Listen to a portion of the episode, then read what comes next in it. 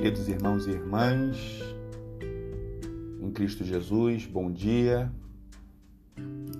Hoje é terça-feira, dia 30 de julho de 2019.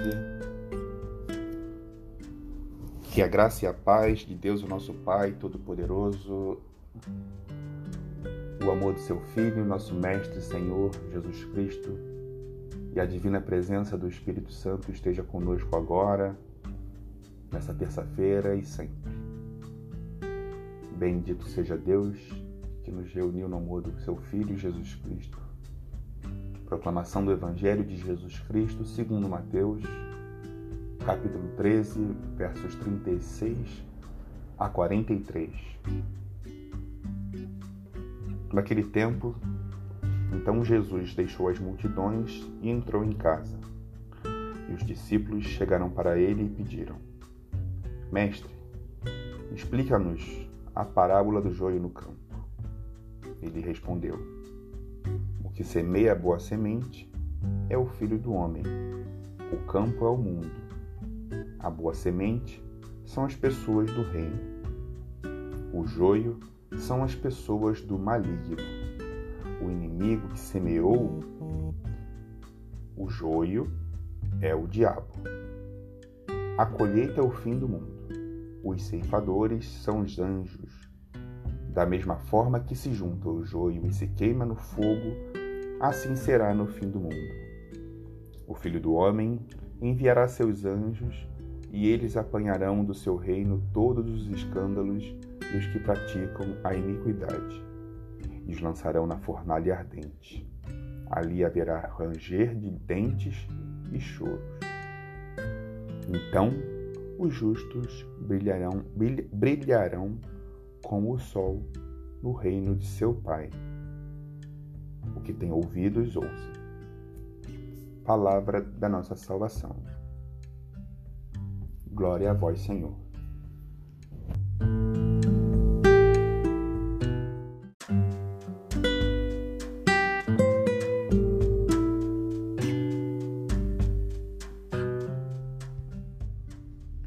Passemos agora a breves comentários do Evangelho de hoje. Há poucos dias, nós lemos a parábola do joio e no dia de hoje foi selecionado foi selecionada a explicação dessa parábola dada por Jesus Cristo. A gente está no mundo a gente convive com pessoas que recebem a influência do maligno. Eu quero dizer que a interpretação do maligno não precisa ser dada numa pessoa, num espírito. Há muitas influências negativas que convivem conosco no nosso dia a dia, até mesmo dentro da gente, que fazem com que a gente se desvie do caminho do amor. Não tenha dúvidas, irmãos e irmãs. Não tenha dúvidas. O mal está próximo da gente. Eventualmente, nós mesmos praticamos o mal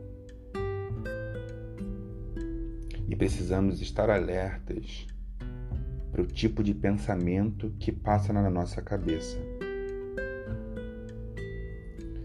Eu tenho certeza que cada um de nós tem um desafio a enfrentar, tem uma pessoa ou outra, ou no dia a dia, que nos tira do sério, que nos desafia a continuidade no caminho do amor do Mestre. E é nesse momento que a semente do joio está sendo plantada. Os nossos corações são a terra fértil para receber a palavra de Jesus Cristo. E a palavra da semente de Jesus Cristo é o amor. Tenhamos consciência, paciência, sabedoria em exercitar somente o amor. É difícil, eu sei, é difícil. Mas a gente precisa continuar exercitando esse amor de que Jesus falou. Seguindo no Evangelho de hoje, Jesus fala sobre um fim dos tempos bastante assustador, onde haverá separação do joio e do trigo, sendo nós o joio se praticarmos o mal sendo nós o trigo, se praticarmos a palavra que Ele nos, nos ensina todos os dias. E para o joio haverá choro e ranger de dentes.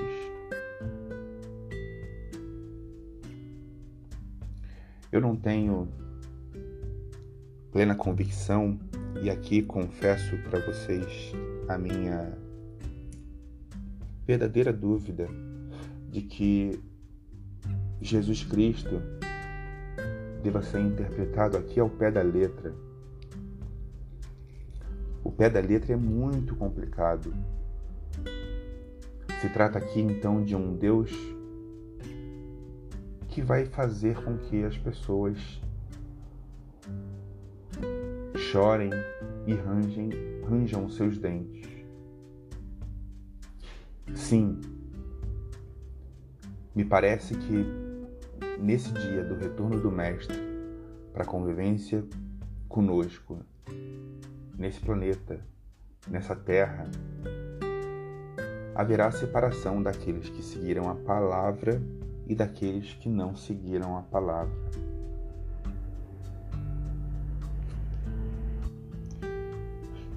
Mas diante de um Deus de infinita misericórdia, diante de um Deus bom que ele sempre nos anuncia, não se trata de uma condenação eterna. Se trata de algo transitório, uma circunstância trans, transitória para poder fazer com que na terra vivam aqueles que conseguiram se preparar e evoluir moralmente e daqueles que ainda precisam repetir de ano, por assim dizer. Um Deus de infinita misericórdia sempre vai dar mais uma oportunidade e mais outra oportunidade. Não porque a gente mereça, mas porque o Filho dele, o Deus vivo, nos fez merecer de todo, de todo modo, de uma forma ou de outra, para aqueles que levam ao pé, ao pé da letra, o chamamento de hoje é para que a gente esteja atento para as influências dos pensamentos ruins e que, a partir desses pensamentos ruins, a gente tome imediata consciência. Se trata da influenciação de espíritos que não querem fazer com que a gente progrida na palavra de Deus e herde, por consequência, o reino. Profunda meditação para mim hoje. Espero que para vocês também tocou meu coração. Como eu disse, cada um de nós tem um momento na vida é, em que essa circunstância cabe Espero que caiba para vocês também, assim como coube para mim.